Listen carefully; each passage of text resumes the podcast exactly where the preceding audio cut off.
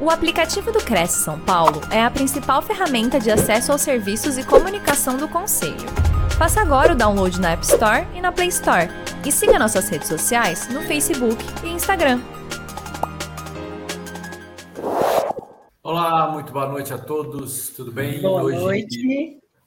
Hoje, dia 27 de dezembro de 2022, uma terça-feira quente na maior parte do país, e espero que vocês todos tenham tido um excelente final do ano, é, um Natal cheio de paz e amor com a família e, enfim. Bom, dando continuidade ao nosso trabalho aqui na TV Cresce, hoje nós temos uma convidada muito especial, a doutora Carolina Pavão. Ela é advogada, especialista em direito imobiliário. Deixa eu mudar aqui minha tela para esse lado que assim eu leio melhor para vocês advogada especialista em direito imobiliário, atuante há 14 anos na área, é, desde judiciário à advocacia privada, pós-graduada em direito imobiliário, tributário, empresarial e imobiliário aplicado, membro do Instituto Brasileiro de Direito Imobiliário, CEO da Pavão e associados à advocacia e consultoria imobiliária desde 2015 e a doutora Carolina também é técnica em transações imobiliárias, colunista e palestrante na área imobiliária e produtora de cursos de documentação imobiliária. E o tema da nossa palestra é a importância do due diligence para os contratos imobiliários. E vocês sabem né, que contratos mal redigidos trazem vulnerabilidade às partes, como perda de direitos e mal entendidos, né? E traduzem insegurança nas condutas, dano à imagem ao do intermediador e o pior, prejuízos às partes. A melhor forma do corretor de imóveis desenvolver o seu trabalho com diligência e segurança é sempre estar atento às obrigações, às suas obrigações como profissional, se adequar às atualizações normativas, realizar cursos de atualização e compreender o início, o fim e o resultado de seu serviço.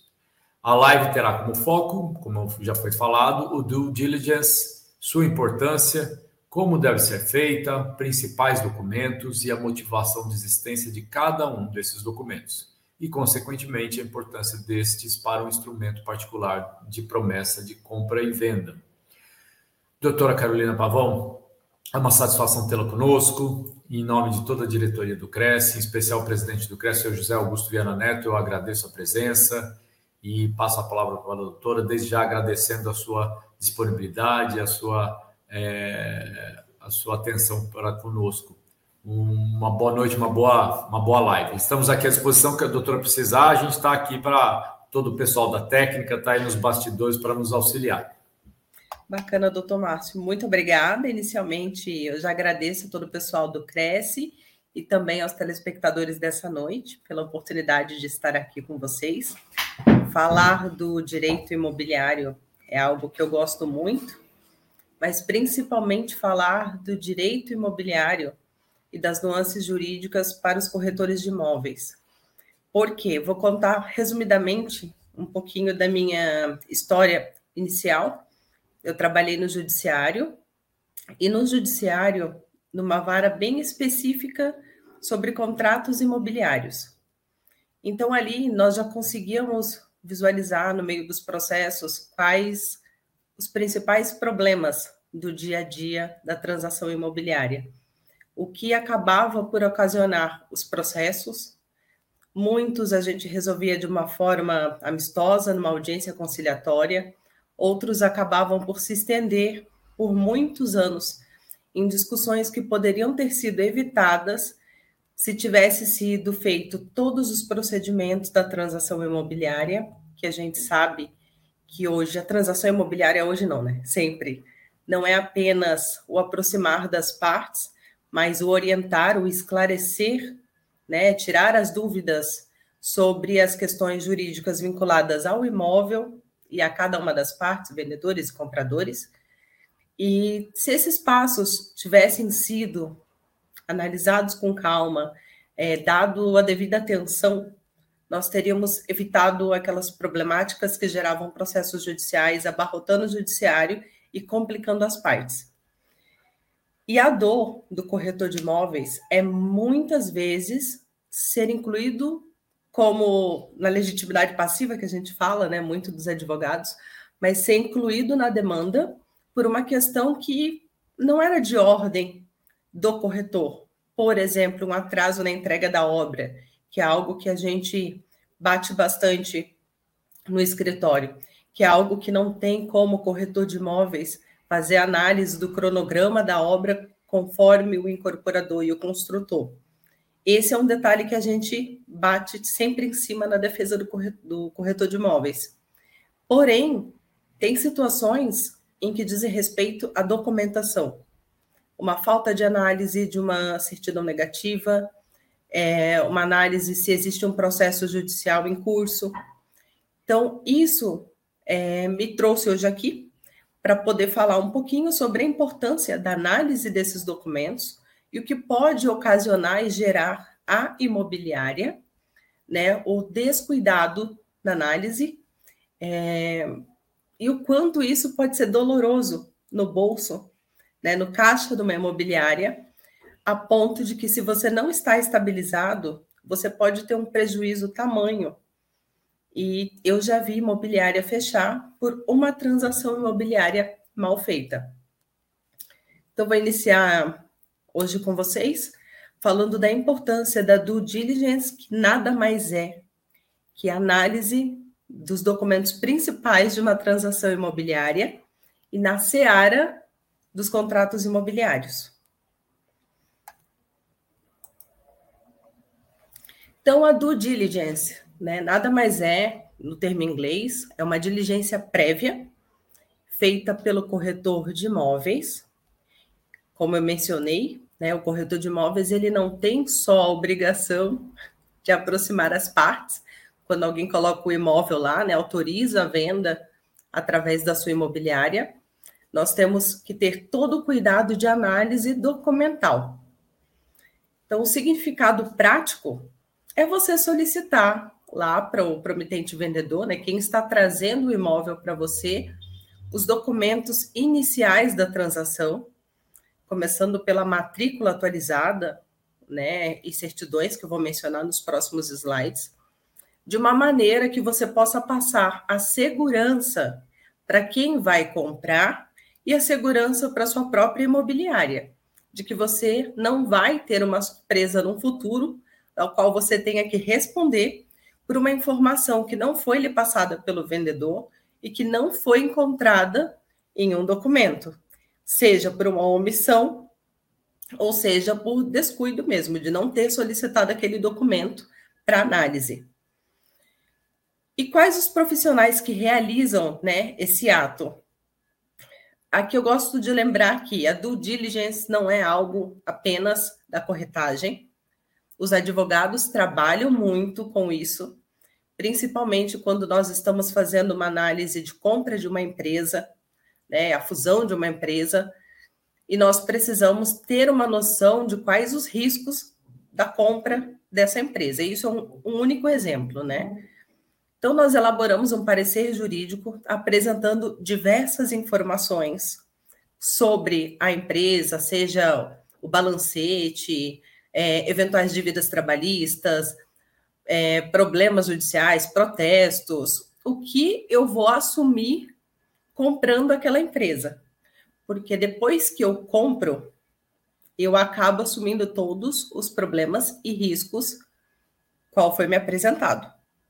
Então, estou fazendo esse, esse vínculo aqui só para a gente, primeiro, saber que não é um ato só do corretor de imóveis. O advogado, ele faz, é, ele deve fazer também esse serviço para o cliente que procurar ele, mas a corretagem traz isso lá no seu artigo 723 do Código Civil, que diz que o corretor tem que ter essa diligência. Então, a diligência inicial, a diligência básica dos documentos básicos é a obrigação do corretor de imóveis. Então, eu vou focar agora para o corretor. O advogado, ele vai ser chamado tão somente quando passar da seara do corretor. Porque o corretor, vocês fazem o curso de TTI, onde a gente aprende o porquê de cada certidão, por que eu tenho que solicitar a matrícula, uma escritura pública, uma procuração. mas vocês não têm obrigação de entender como funciona um processo judicial que vocês pegaram lá fazendo um levante de uma certidão negativa, né, e deu positiva por algum, alguma questão judicial, já já tem algo em período de execução, e vocês não têm obrigação de saber disso. E aí que entra o auxílio do advogado ao corretor de imóveis para poder até explicar aos compradores quais os riscos ao comprar aquele imóvel. Se existe de fato um risco ou se a gente precisa regularizar alguma questão na qual demanda um pouco mais de tempo, né, que a gente tem que colocar lá no contrato para a gente poder transferir esse imóvel, porém que é possível resolver. E tem situações que não é possível resolver, e essas são as que nos dão medo e as quais a gente precisa passar segurança para as partes. Então, nas transações imobiliárias, né, em que momento que eu devo fazer essa due diligence? Pessoal, é, eu vejo que no momento que você já pega autorização de venda com o vendedor, você já precisa iniciar. Tem bastante corretores que eu conheço que preferem deixar para quando é, surgir um interesse na compra do imóvel. Então, eu vou começar a levantar a documentação. Porém, no momento que você coloca o seu imóvel, o imóvel da pessoa que te autorizou, no seu site, você já precisa passar informações seguras e corretas. Não só de metragem ou as fotos. Isso é importante para a venda, para o marketing, com certeza. Mas é importante que se tenha a matrícula do imóvel para que você, corretor, tenha certeza, primeiro, se a pessoa que te passou a autorização de venda, ela é o legítimo proprietário? Se não for, né? Então eu vou falar um pouquinho mais para frente sobre isso, mas é importante ela já começar no início. No momento que você pegou a autorização de venda, você já tem que trabalhar o seu lado curioso, né, e diligente de começar a levantar essas informações, tá? Quem realiza nesse momento é o corretor de imóveis e a previsão legal né, nas transações imobiliárias está ali no artigo 3 da Lei de Corretagem, né, que é a 6.530, bem conhecida para vocês, e também no Código Civil, no artigo 723. É um artigo que fica bem perto ali de onde a gente tem a previsão dos honorários, quais são os riscos da perda dos honorários. Né? A falta de diligência é um deles. Então, é bem importante nós nos atermos não só ao 726, ao 725, mas aos artigos próximos ali também, que ajudam a reger né, e regulamentar a profissão da corretagem. Então, eu trouxe aqui rapidamente, eu não sei se vai ficar bem claro para vocês verem aí na tela de vocês, o artigo 723, né? Então, o corretor ele é obrigado a executar mediação com diligência e prudência e a prestar ao cliente espontaneamente todas as informações sobre o andamento do negócio. Parágrafo único, sobre pena de responder por perdas e danos. Né? Então, aqui já está bem claro.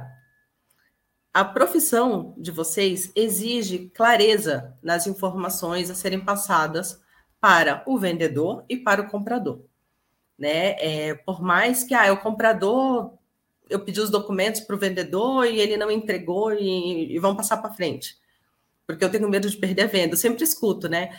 Doutor, eu tenho mesmo que levantar todas essas informações, né? Às vezes passa o final de semana, a pessoa fica lá pensando, desiste da compra. Eu sei que é um calo na corretagem imobiliária. A gente sabe que o processo ele é muito dinâmico, tem muitas imobiliárias, às vezes, vendendo o mesmo imóvel, é, a gente sabe de todos esses riscos. Mas o advogado, quando ele é contratado, é justamente para te passar segurança, às vezes de uma dúvida de que você não sabe como fazer o levante daquelas certidões ou por que elas são tão importantes.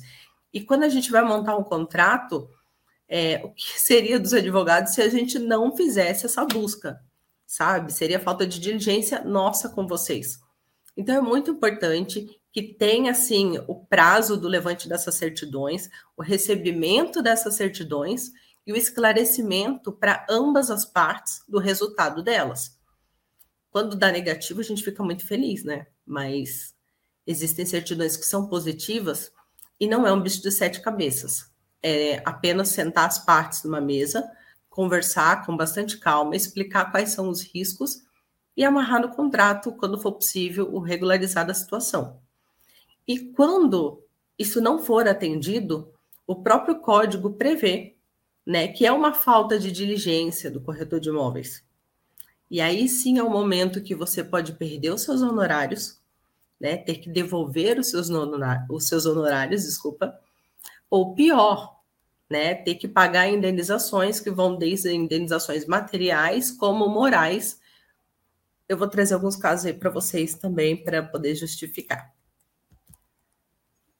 Então, quais os riscos né, da, da sua ausência? Como a gente mencionou no slide anterior. Se eu não sou diligente com essa análise, eu posso acabar assumindo responsabilidades para minha imobiliária, como para o próprio comprador. Eu posso passar para ele, auxiliar ele tranquilamente em toda a transação, e no momento que se fizer a transferência lá no registro de imóveis, vão ser solicitados situações como, por exemplo, regularizar IPTU para fazer uma transferência. Eu não sei se no cartório de vocês de registro de imóveis de São Paulo existe essa exigência, mas aqui em Joinville, em Santa Catarina, sim. E se eu não levantei essa informação para o comprador, e pior, se tiverem dívidas de muitos anos, né, muitos valores pendentes, eu acabei trazendo uma responsabilidade fenomenal para o nosso comprador, sem que ele soubesse. Então, você vai perder a sua credibilidade como profissional, porque a primeira pessoa que ele vai pensar em dizer, ele não vai nem culpar o vendedor, ele vai dizer que foi você que não falou para ele. Né? Então, é muito importante nós termos todo o cuidado para nós não assumirmos uma responsabilidade alheia, né, que era um débito do vendedor, e também não trazermos prejuízo ao nosso cliente, que pode manchar a nossa marca, é, o nosso nome no, no mercado e pode. Eu perco o cliente, o cliente pode entrar com processo, daí vem a questão da má fama, reclame aqui e outros sites que a gente sabe que existe e que vem macular nossa imagem. Temos ainda a anulação do ato de compra e venda, né? E dependendo de quem assinou, é, da validade da procuração pública que foi entregue, é, se não houve assinatura do cônjuge em algumas situações, isso pode ser anulado, tá, gente? Decai a venda, volta tudo ao status quo ante, você tem que devolver valores e ainda pagar indenizações. E quando não houver observação de direitos de terceiros, né? Que nada mais é de novo quando eu esqueço de colher a assinatura do cônjuge, né, e o regime de casamento é, do casal exigia, né, seja comunhão total ou a parcial de bens, a separação tiraria essa obrigação, a separação total de bens. Mas a gente sabe que ela não é tão usual, então é sempre importante é, a gente saber qual regime que o casal é, veio a se unir, né? E quando a gente esquece também de assinatura de, por exemplo, os filhos, né, está havendo uma venda de um ascendente para um descendente, né, em vida, né? Mas como a gente sabe que pode haver situações lá na frente que vai complicar, né, que algum irmão pode se dizer que foi lesado, então é importante que a gente colha a assinatura também desses futuros herdeiros, né? No caso, são os irmãos. Bem importante. Então, quais são os documentos principais que compõem, é, que compõem o ato da due diligence, praticada por corretores de imóveis, né? De novo, eu mencionei corretores de imóveis porque a gente tem essa operação jurídica também para outras situações. É, mas aqui, para os contratos, e as certidões que são iniciais, né? Então, vou passar por cima aqui, a gente tem a matrícula atualizada, nós temos as certidões né, negativas, tanto fiscais quanto judiciais, e aqui a gente está falando de Receita Federal, Receita Estadual, Receita Municipal, é, Justiça Federal, Justiça Estadual, Justiça Trabalhista, protestos, documentos como Estado Civil, né? Pedir a certidão de casamento ou a certidão de nascimento, verificar se essa certidão de casamento está com a devida averbação, a última averbação, porque o que, que a gente pega bastante também? A pessoa solicita a certidão atualizada, mas foi esquecido de averbar um divórcio, por exemplo, nela. Então, de nada adiantou a certidão atualizada. Então, é muito importante também a conversa entre o corretor, né? É, não é chato, é importante que a gente questione, ó, vou precisar da tua certidão é, de casamento atualizada. Houve alguma alteração no estado civil? Existe alguma situação que, que possa não estar averbada? Porque senão não vai adiantar de nada você estar com a certidão atualizada ali em mãos, né? Então, vou mencionar aqui rapidamente, gente, é, o nosso tempo aqui ele é bem curto, tá? Quando a gente para para falar disso, tem muitas informações. Eu gosto de trazer os documentos para explicar detalhadamente, é, mas nosso tempo aqui é bem curto, então eu vou focar realmente nas principais, que são aquelas que a gente começa a conversar com o corretor, são as primeiras, né? Então, é a matrícula atualizada, como eu mencionei antes. Por que, que a gente pede uma matrícula atualizada? Tá? Não é só porque ah, ela é o RG, é o CPF do imóvel. É porque a matrícula né? A gente imagina, né? A gente espera que todos os atos realizados no imóvel pelas partes, né, sejam averbados e registrados na matrícula. Então, a pessoa que está trazendo uma autorização de venda para você, ela vai ter o nome, você vai colher os dados dela ali na autorização de venda, e o nome dela precisa bater com o nome que está na matrícula como último proprietário daquele imóvel. Matrícula atualizada. Tá? Vamos frisar sempre isso.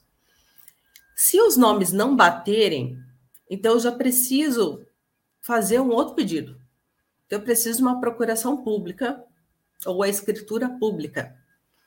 Por quê? Se estiver o nome na escritura pública, mas não estiver na matrícula, faltou um ato ali, né? Faltou o ato cartorário de lá no registro de imóveis com aquela escritura pública e fazer a transferência do imóvel para o nome dele.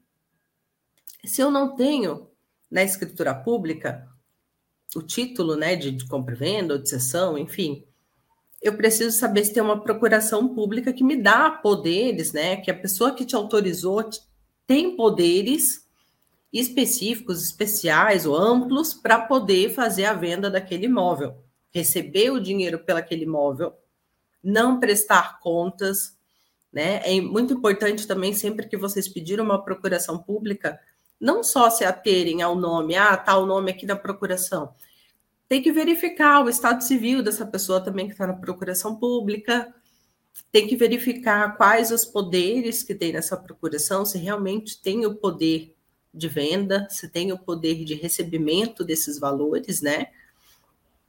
Eu preciso pedir a certidão de nascimento, como eu mencionei antes, ou a de casamento, porque eu preciso saber se aquela pessoa é casada. Eu preciso saber qual o regime de casamento que ela adotou. É muito difícil nós encontrarmos separação total de bens. Não é impossível. Né? As coisas estão mudando ultimamente. Mas é, a maioria é comunhão total ou parcial, né? Então, sendo comunhão total e parcial, eu preciso saber se essa pessoa é casada, porque se ela for casada, o cônjuge tem que assinar, ele tem que constar no contrato. Se não tiver assinatura de um dos cônjuges no contrato, eu tenho risco de ter a venda anulada, trazer problemas de novo para a imobiliária, para o comprador, né? E com esses problemas vem não só o processo judicial em si, que é moroso, é, que vem macular a imagem de vocês, mas vem todos os custos judiciais com advogado e com as condenações. Então, é muito importante. Parece um detalhezinho simples, mas o meu papel é justamente explicar o porquê que a gente pede esses documentos para vocês, né? Que não é por, por ser burocrático, mas sim por prevenir riscos futuros, né?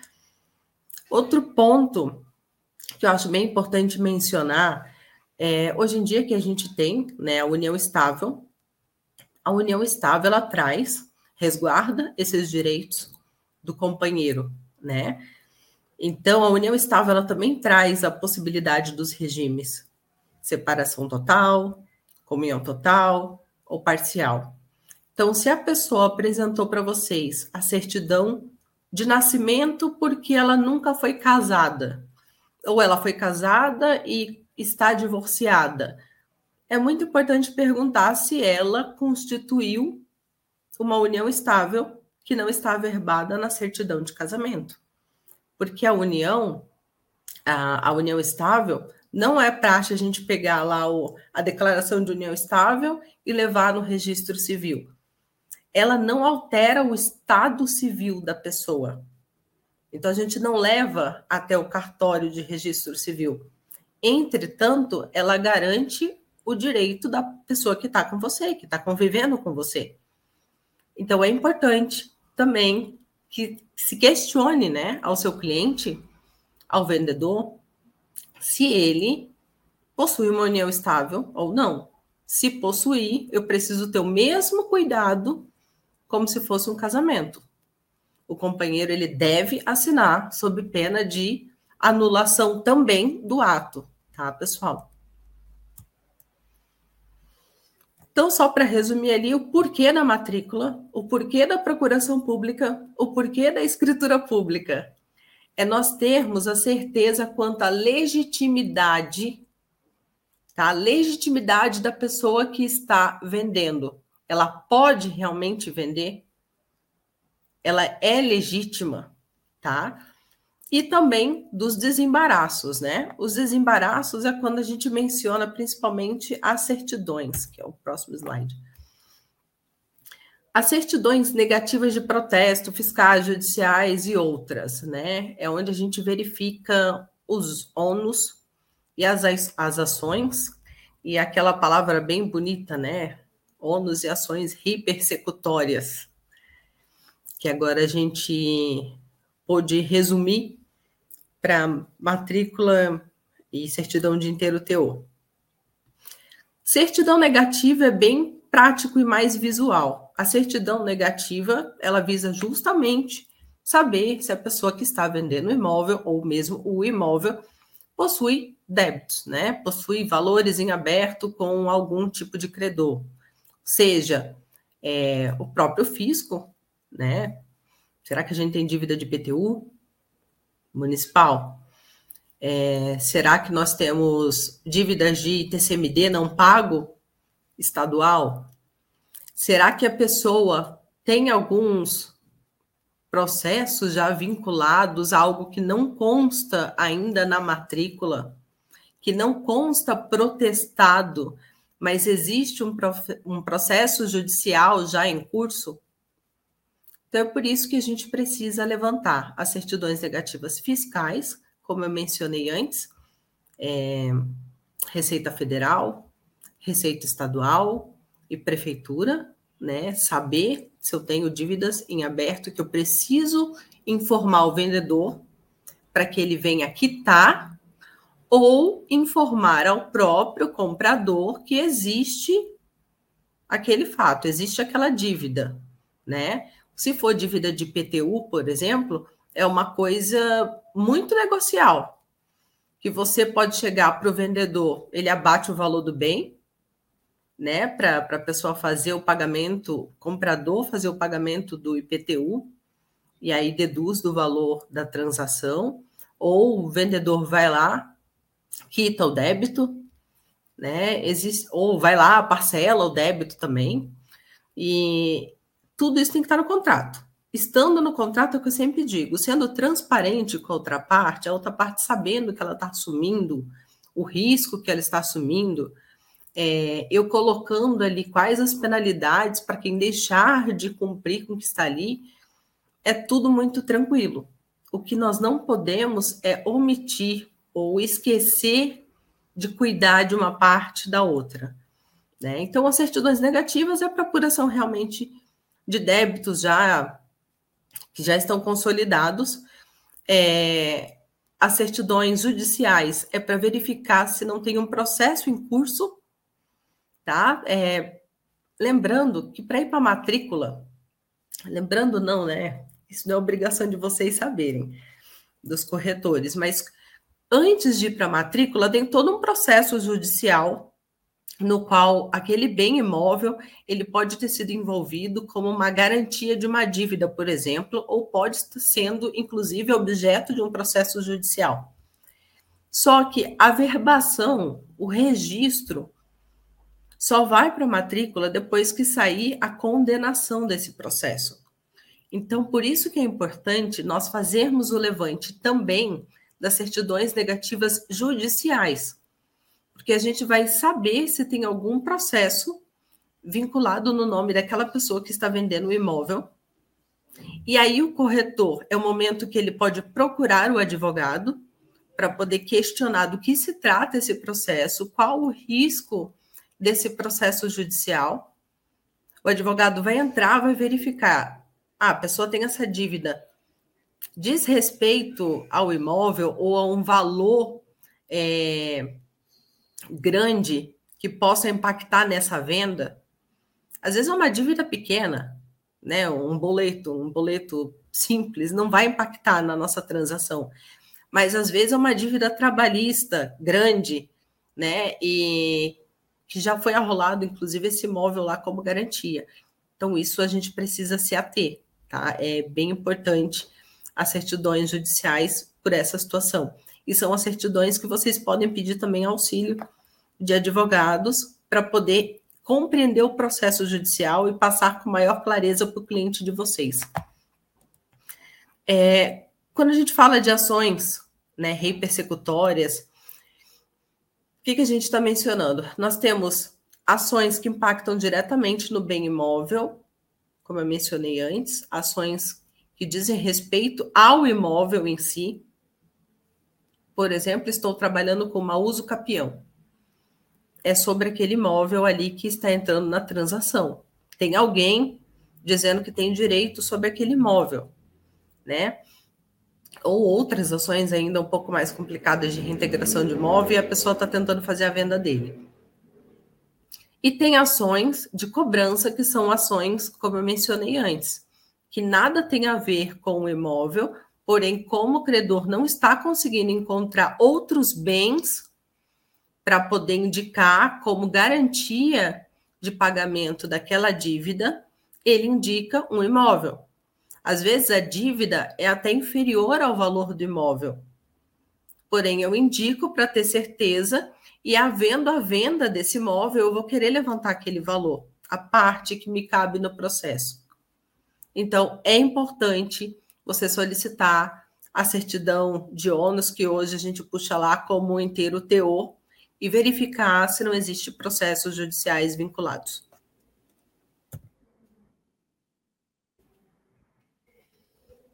Então, por fim, se faz necessário ter o cuidado e a curiosidade, como eu mencionei antes, de entender a motivação do comprador na aquisição do imóvel que está ali na tua carteira. Tá? E por que esse cuidado? Por que essa curiosidade? Além das que a gente já conversou antes, tá?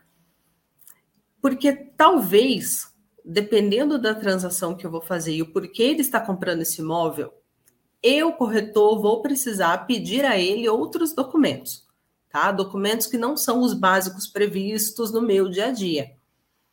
Mas se eu preciso, por exemplo, fazer a venda de um imóvel aonde serão instalados é, galpão, ou mesmo vai ser montada uma fábrica, e eu preciso é, de uma metragem ideal para poder construir aquele projeto. né, que são as chamadas vendas ad mensuram. São mais difíceis de acontecer, mas acontecem.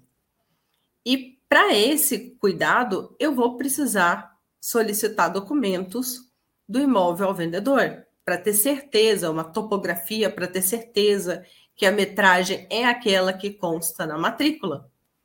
Sim, a gente tem divergências, muitas vezes, não são poucas, entre a metragem que consta na matrícula e a metragem que consta na própria escritura pública.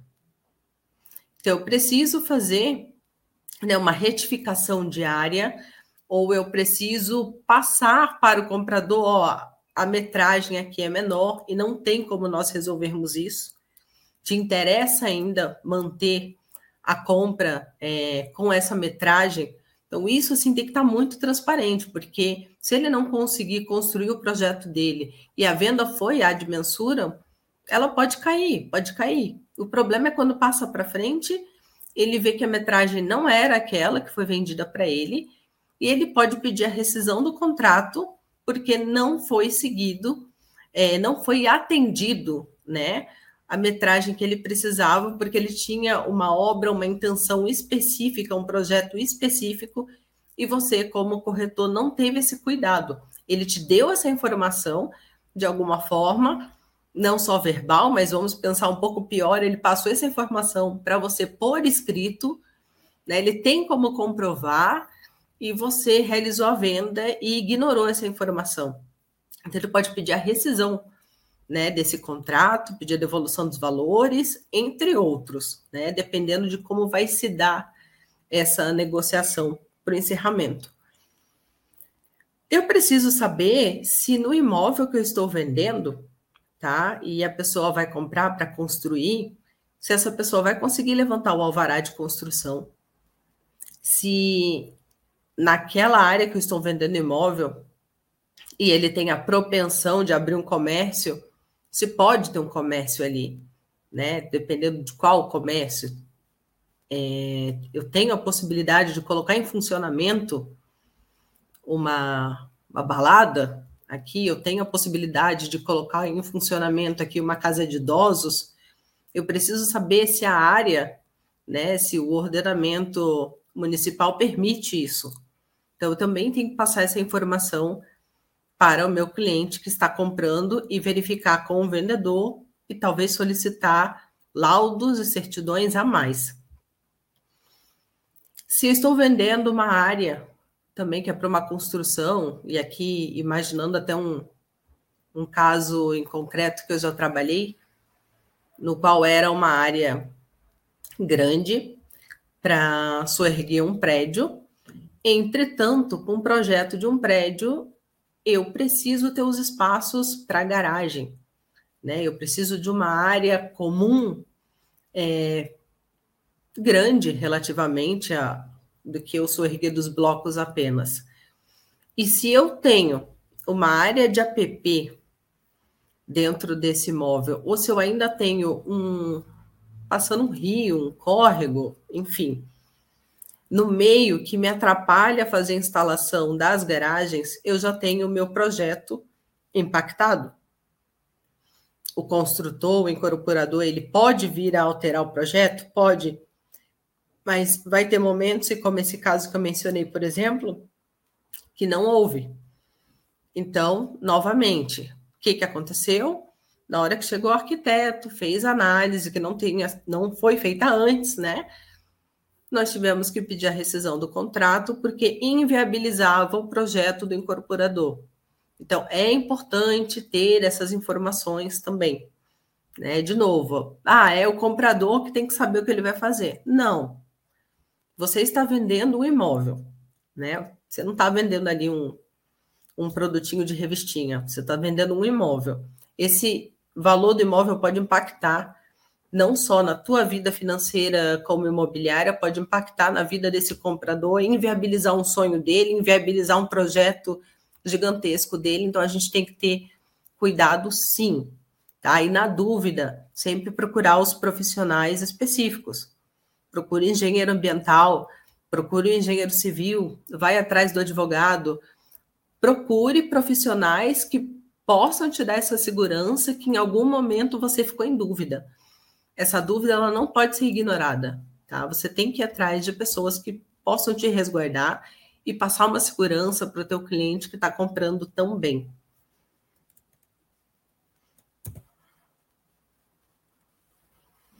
Então, ali, de novo, né? Mais uma questão: saber se a pessoa vai fazer uma reforma na casa, por exemplo. Será que as instalações elétricas ou toda a parte hidráulica suporta aquela reforma? É, é muito bacana o, o, corretor ter a curiosidade, bater o papo mesmo, né, com, com o comprador, saber qual o interesse dele, para ver se a gente não tem problemas futuros. Tem situações, gente, que, claro, o corretor não tem como ter uma bola de cristal na mão dele. Ele pode fazer todo o trabalho com muita diligência, apresentar todas as certidões, e mesmo assim vai aparecer o comprador com uma ideia lá das Arábias, lá ele quer montar naquele imóvel. É trabalhar razoabilidade, né, gente? É conversar com o comprador. Se ele não informou, se ele não te deu essa informação, ao menos você questionou, você tinha certeza do que você estava fazendo. O problema é sempre quando o comprador ele deixa essa informação clara para você. Não só verbalmente, de novo, por escrito, ali pelo WhatsApp. Gente, o WhatsApp é uma arma hoje, sabe? É, a gente vai lá, faz ata notarial, inclui isso no processo judicial, e ali está a prova que a informação foi passada para você e você ignorou essa informação. Então, temos que ter muito cuidado toda informação é válida. Todo texto é válido. O WhatsApp é utilizado sim. Tá? Nós temos que ter alguns cuidados hoje com questão de print, mas é utilizado em processo. Eu uso em processo. Tá? E se tá ali que você prometeu, você prometeu uma churrasqueira, você prometeu um portão eletrônico, você vai ter que entregar exatamente como tá ali. Você estava lá no teu site que tinha portão eletrônico, e o construtor entregou sem esse portão eletrônico, tá? Você vai ter que dar um jeito de conversar com esse construtor, porque estava lá nas imagens. Então, imagem, informação, gente, informação é muito importante.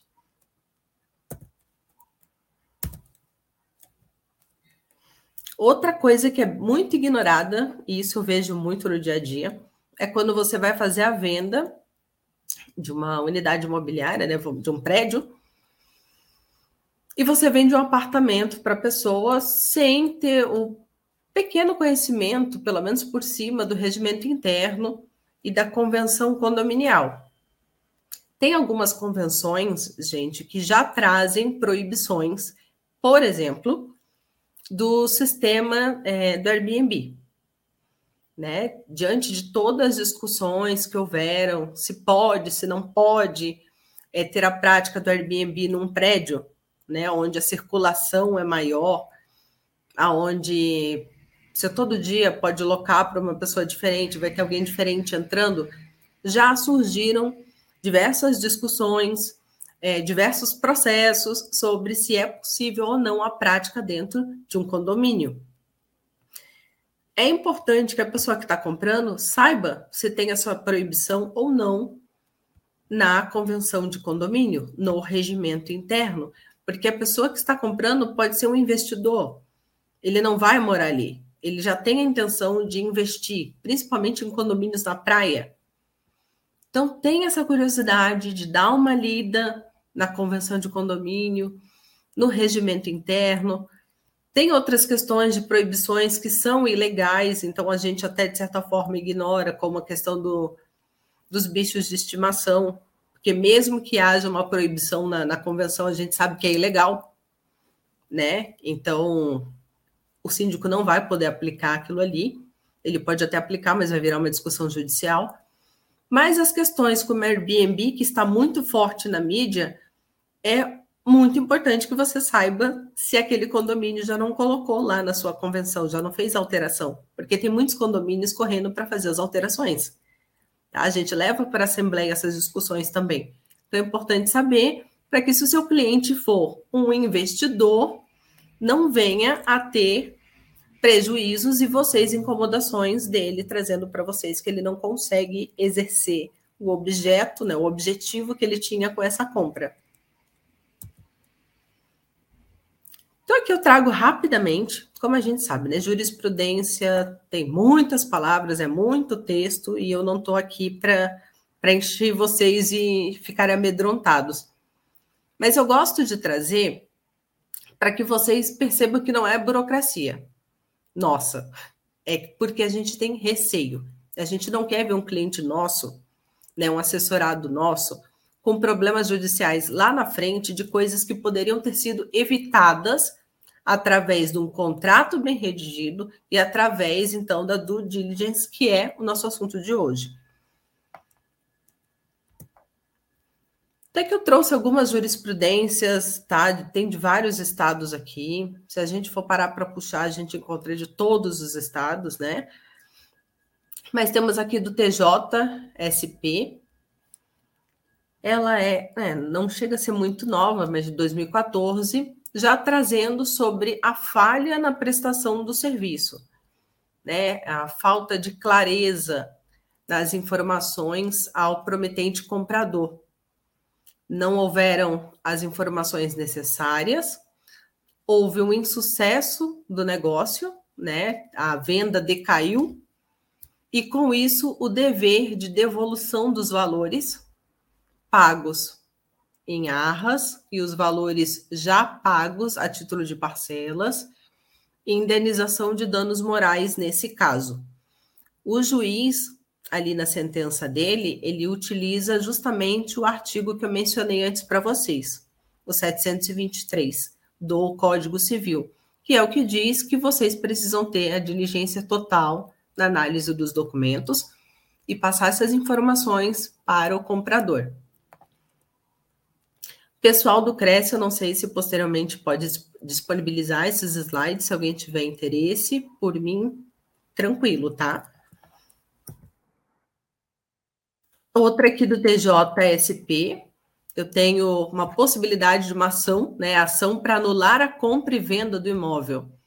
Nesse caso aqui, é, a assinatura na procuração era falsa, né? Então foi constatada realmente uma fraude, tá? Houve a venda, conseguiram vender, mesmo com a assinatura fraudulenta, e entraram com a ação, conseguiram anular essa venda e tornou-se então dever da imobiliária e do vendedor indenizar o comprador. Ali, com certeza, e eu espero que tenha sido, né, só a má fé do vendedor. E a imobiliária talvez não tenha feito a análise, primeiro, da assinatura, mas ter ido no cartório verificar se a procuração é legítima, ela está vigente. O cartório de títulos ele vai dar essa informação para você a procuração ela traz um selo, né? No qual você já pode fazer a pesquisa e saber se aquela procuração ali realmente é legítima, não, é uma falsificação, e saber se ela está vigente. Que a procuração, vocês sabem que ela, é, se eu não tenho mais interesse de passar poderes para a pessoa, eu posso ir lá e revogar a procuração. Então, eu preciso saber se a procuração que foi me apresentada no ato da venda né, no, quando foram me dar autorização de venda, se ela era legítima, se ela estava vigente. Nesse caso aqui, houve fraude justamente nesse título. A procuração, ela estava com assinatura falsa. Então, me gerou um dever, tanto anulou a minha venda, como me gerou um dever de ter que indenizar a pessoa que foi lesada em conjunto do vendedor. Aqui nós temos TJRO, então, ação anulatória. Vício oculto não configurado. Aqui, o comprador ele tentou entrar com a ação tá, para rescindir o contrato e alegando danos no imóvel. É que a gente precisa analisar sob outro ponto, né? O prejuízo que eu trouxe ao meu cliente. Ele entrou com uma ação diante de uma compra e venda de imóvel, aonde ele constatou que tinha vícios ocultos no imóvel e que inviabilizavam a moradia dele. Nesse caso aqui, o juiz entendeu que é dever do comprador ir até o local, verificar o imóvel, analisar as fotos, se eu estou comprando de longe, por mais estranho que pareça, sim, existem, as pessoas compram imóveis hoje também pela internet, mas ficou caracterizado aqui que ele não teve essa diligência de olhar o imóvel, tá? Então, o comprador assumiu todos os percalços pelas situações encontradas nesse imóvel. Então, aqui, onde faltou o cuidado só do corretor? Talvez de acompanhá-lo mais ao imóvel, né? Aqui o corretor ele não teve uma, um prejuízo, mas o cliente dele teve. Né? E a gente não quer que o cliente saia falando mal da gente. Então é sempre bom a gente fazer esse acompanhamento também. Nesse caso, a imobiliária, ela não foi indicada em processo, mas poderia ter sido. TJ Distrito Federal, ação para anular o ato de venda e compra a venda realizada sem assinatura do companheiro, união estável, passível de anulação. Nesse caso em específico, a, a parte deu sorte porque tinha se perdido o tempo, né, para poder entrar com esse tipo de ação e a ação acabou sendo improcedente. Mas o juiz ele traz em toda da emenda ali, né, da, da sua decisão, que é passível de anulação, sim, tá? Compra e venda aonde o cônjuge, ou nesse caso o companheiro, porque eles tinham uma união estável, não assine o contrato de compra e venda. Não vá lá assinar a escritura pública. Tá? Então, gente, é passível de anulação. Isso tem que ter muito cuidado, e eu já peguei casos assim, de chegar com um contrato onde só o marido estava assinando. Tá? E pedir para o cliente incluir a esposa ali por momentos, situações que a gente às vezes não sabe, não queria incluir, mas isso iria é, dar brecha para uma anulação posterior e eu colocaria em risco a imobiliária também. Então, gente, cuidado. São informações que parecem bestas, mas não são. Pendências de pagamento de PTU. Mais uma de Brasília, né? Nesse caso aqui, foi feita a venda do imóvel, tinha valores de PTU em aberto, ou seja, eu fiz a venda do imóvel, eu não identifiquei que tinha valores de IPTU em aberto, então eu não levantei alguma certidão. Ficou pendente certidão lá da prefeitura do local. Então foi feita a venda, o comprador, ele se insurgiu, entrou com ação judicial, justamente porque ele entendia que a responsabilidade tributária em assumir aquela dívida não era dele. Mas infelizmente é, porque venda de imóvel, né? Quando a gente fala também de dívida de condomínio, são obrigações que a gente chama no mundo do direito de obrigações próprio terreno, que nada mais é que a obrigação ela segue a coisa e não a pessoa. Então, se eu compro um imóvel que tem dívidas de PTU ou de taxas de condomínio e eu não me ative, não levantei as certidões, não fui assessorado, no momento que eu estou fazendo a transferência para o meu nome, eu me subrogo no dever de pagar essa dívida. Então não adianta eu falar que essa dívida não é minha. Se não tiver no contrato uma brecha dizendo que o vendedor assume daqui para é, daqui para trás e eu daqui para frente, se passar batido no contrato, se passar batido as certidões, você vai ter que pagar o IPTU. Você vai ter que pagar os condomínios. Aqui, novamente, o meu tempo está tá encerrando, mas também a mesma situação, tá? Taxa de condomínio em aberto, obrigação próprio terreno, obrigação segue a coisa e não a pessoa, eu vou ter que assumir o pagamento. Então, resumindo e finalizando, a partir da due diligence, o que, que é possível? Eu ter certeza que o ato, o negócio jurídico, ele é perfeito, eu passar segurança para as partes, tá? É, eu me impor, passar para as partes a necessidade que seja feita. Tem que esperar, tem que esperar cinco dias para levantar todas as certidões. Tá? Não é um, ah, talvez eu levante, talvez não precise. Tem que esperar, tem que aguardar. Evitar prejuízos de ordem pecuniária e moral. Moral, quando a gente já passa ali para a questão de processo, imaculada a imagem da, da tua imobiliária resolver situações que apareçam em certidões por via de contrato de compra e venda, bem elaborado e transparente. Novamente, tem situações que, mesmo que apareçam positivas nas certidões, não inviabilizam a venda, Mas é necessário que você tenha transparência no contrato. Tem situações que você vai poder, como ali o próximo ato, regularizar as pendências do imóvel em tempo, né? Às vezes eu tenho uma verbação pendente, é só ir lá verbar, eu vou perder mais 15, 20 dias, mas vou resolver a situação e não vou perder a venda. E evitar a consolidação do ato e prejuízo quando esse se apresentar fraudulento, duvidoso ou arriscado. A frase que eu deixo para finalizar é: seja curioso, tá? Não só diligente, que já é uma obrigação nata do corretor de imóveis, tá? Mas seja curioso, pergunte mesmo ao comprador, pergunte o que ele precisa nesse imóvel, para qual o objetivo dele com aquela compra, e pergunte para o vendedor dados que Parece que nós estamos sendo invasivos, por exemplo, ao perguntar sobre o casamento dele, mas é importante saber para eu não ter problemas lá no futuro.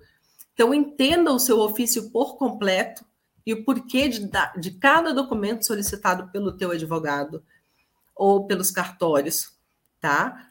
É, o advogado ele precisa elaborar contratos bem amarrados, por isso que ele pede tantos documentos para ter certeza do que ele está colocando ali.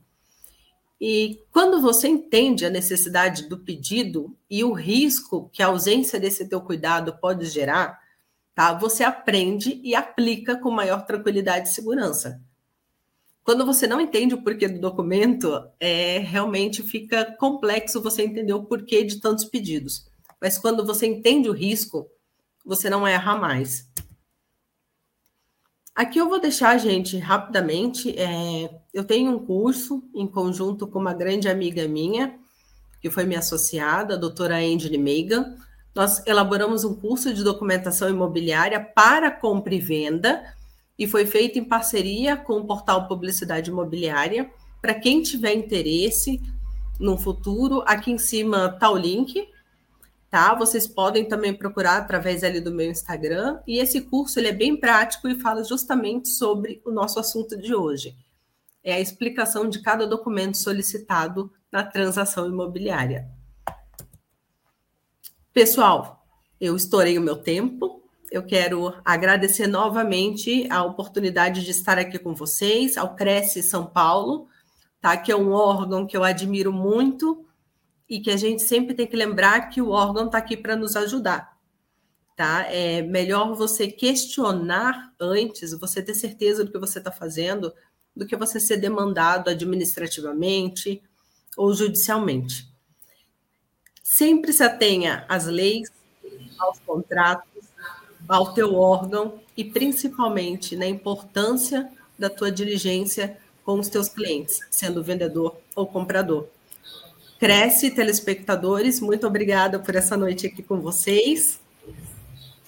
E é isso aí, passo a palavra novamente para o doutor Márcio. Doutor, o nosso tempo esgotou, mas olha, mais uma vez eu gostaria de agradecer a presença da doutora, é, em nome da diretoria do Cresce, em especial o presidente do Cresce, José Augusto Viana Neto. Eu agradeço e sempre muito bom trazer conteúdos práticos de alta relevância para os nossos profissionais. Muito obrigado, doutora. Eu que agradeço mais uma vez, gente. Boa noite. E não esqueçam de sempre estar atento nas vendas, nos seus documentos. Cresce São Paulo, é um prazer estar com vocês. Doutor Márcio, Gilberto, que me auxiliou ali também, Natasha, muito obrigada. Espero estar mais vezes com vocês. E para vocês aí de casa, nosso muito obrigado. Lembrando que a gente, tudo que a gente faz é para vocês, corretores de imóveis e para que vocês tenham é, sempre é, conteúdos de qualidade que possam desenvolver na carreira, possam ter é, instrumentos para sempre atingir os seus objetivos. Muito obrigado, um excelente final de ano, muita paz, muita saúde, muitas boas vendas é, ao longo de 2023. Um grande abraço a todos, até mais, até a próxima. Tchau, tchau. Tchau.